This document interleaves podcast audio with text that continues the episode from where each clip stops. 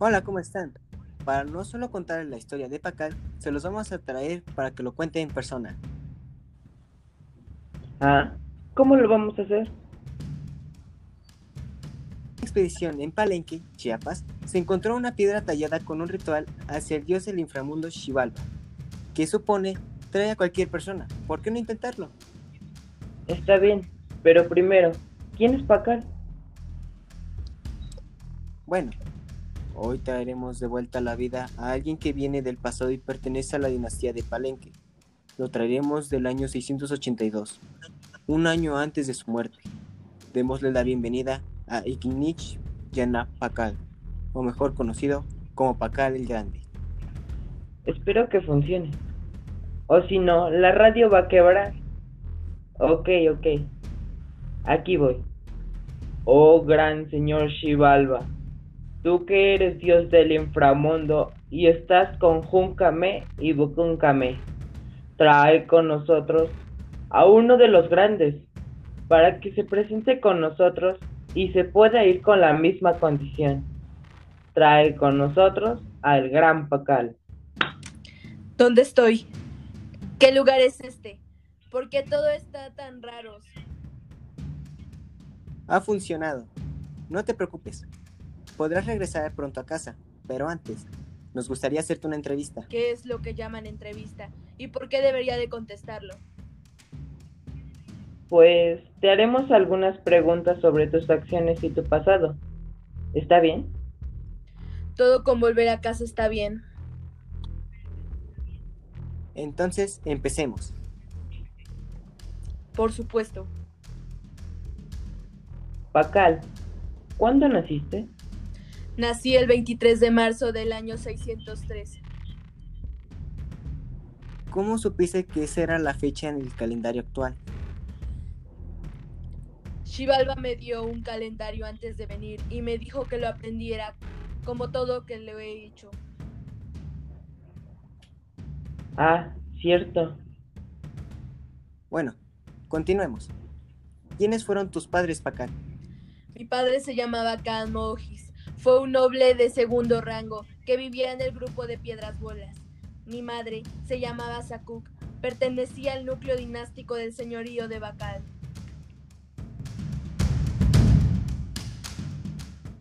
Pacal, tengo entendido que llegaste al poder siendo muy joven. Así es. Sucedió el 29 de julio del año 615. Tenía tan solo 12 años. ¿Y cómo pasó esto? Mis padres regresaron a Palenque, pactaron alianzas con los diferentes grupos de nobles y jefes de linajes para promover mi entronización. ¿Que no tu mamá era hija del anterior gobernador? Sí, pero la baronía se había roto. Oh, ya. Aunque eras muy joven, ¿cómo fue que pudiste gobernar toda una ciudad? Pues, a pesar de que yo era el gobernante, mi madre fue la verdadera depositora del poder dinástico durante varios años, hasta que alcanzara la mayoría de edad. Creo que esa fue la mejor decisión. Ahora, ¿cómo fue tu gobierno? Mi celebración del final del 24 de enero de 633 fue una ocasión significativa. Desde hace mucho no hacíamos este tipo de celebración. Gracias a esto, la dinastía de Palenque reanudó los cultos a las deidades de la triada divina y comenzó a recibir bienes de Gedaíta. Vi tus registros en los tableros del templo de las inscripciones. Veo que gracias a tu gobierno, tu ciudad tuvo 30 años de paz. Así es, fue época de prosperidad y abundancia de alimentos. Logré cambios esenciales en el escenario político y social palencano. En este tiempo estimuló el crecimiento poblacional, impulsaron las actividades productivas, cohesionaron los vínculos de autoridad política y en el renglón ideológico consolidaron la confianza de la población común en mi, en mi dinastía gobernante, particularmente a través de la reactivación de las grandes ceremonias públicas.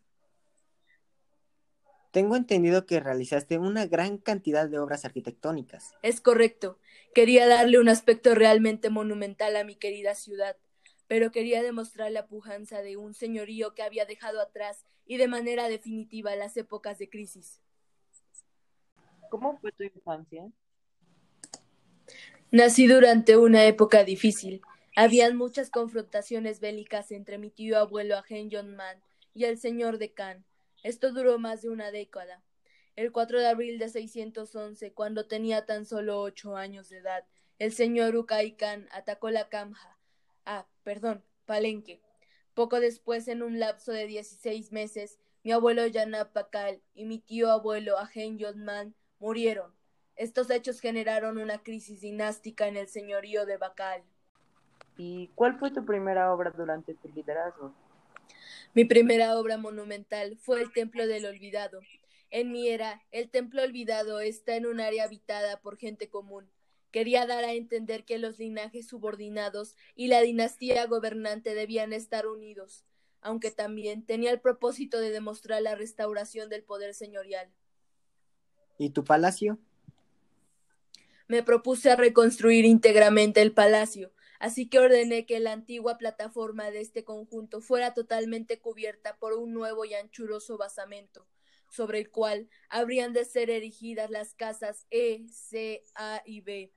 Además, extendí considerablemente el lado sur del conjunto, donde mandé a construir una amplia área habitacional compuesta por tres galerías paralelas. Tengo entendido que hoy en día esas galerías son conocidas como los subterráneos.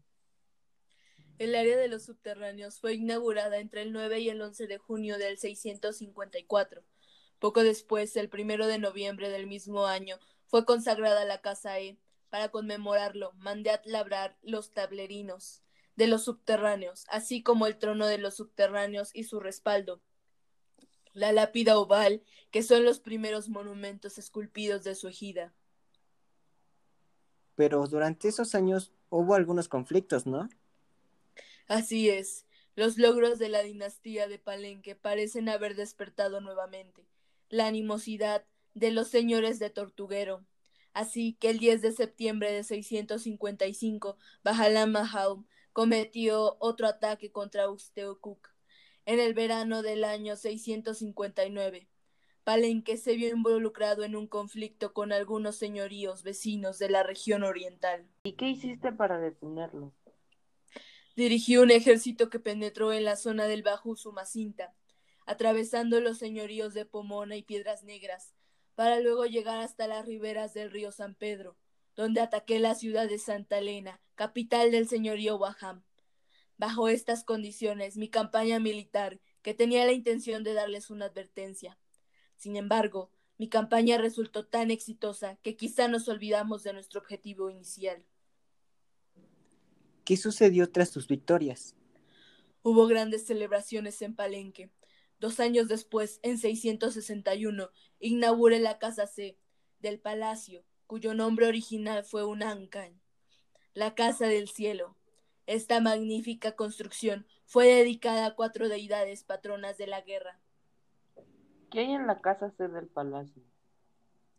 En el basamento oeste de la casa, mandé a colocar ocho representaciones esculpidas de prisioneros que magnificaron el significado bélico del edificio. Dime, Pacal, ¿qué hiciste con el templo de las inscripciones? Concebí este templo como edificio que no solamente perpetuaría mi memoria, sino que también sería un lugar de culto en el que se recordaría a los antepasados dinásticos del linaje de Bacal. Genial. Bueno, ya que tratamos los temas de tu gobierno, ¿qué te parece si pasamos a tu linaje? Está bien. Bueno, háblanos de tu familia. Cuando tenía 23 años, contraje matrimonio con Taxbu y dio a luz a mi primogénito y heredero al trono, Kinish Kambalam II. Nació el 20 de mayo de 635. ¿Qué pasó después? Lamentablemente, mi esposa murió en noviembre de 672 y fue sepultada en el templo de la Reina Roja. ¿Tú mandaste hacer ese edificio? Así es.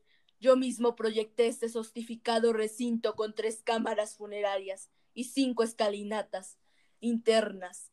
Deseo ser enterrado junto a mi querida esposa. Eso es genial. Bueno, eso ha sido todo. Muchas gracias, Pacal, por prestarnos un poco de tu tiempo. Sí, aunque me robaron, fue un gusto contarles acerca de mi historia. Disfruta este último año, Pacal. Espera, ¿último año? Vámonos. Muy bien, eso ha sido todo. Esperamos que esta entrevista haya sido de su agrado. Recuerden que no intenten esto en casa. Este ritual fue con fines de salvar mi trabajo. Hasta la próxima.